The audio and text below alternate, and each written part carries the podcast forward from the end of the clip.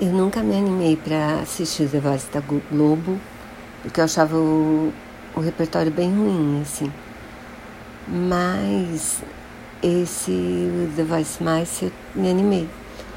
Primeiro porque eu me encantei com o clipe que eu vi de uma participante, Áurea Catarina, que tem uma voz deliciosa e uma pena que já saiu, uma pena mesmo, assim.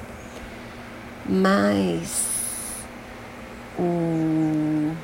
também acho que ela escolheu um, uma música terrível para disputar a fase em que ela foi eliminada e talvez tenha sido por causa disso, assim.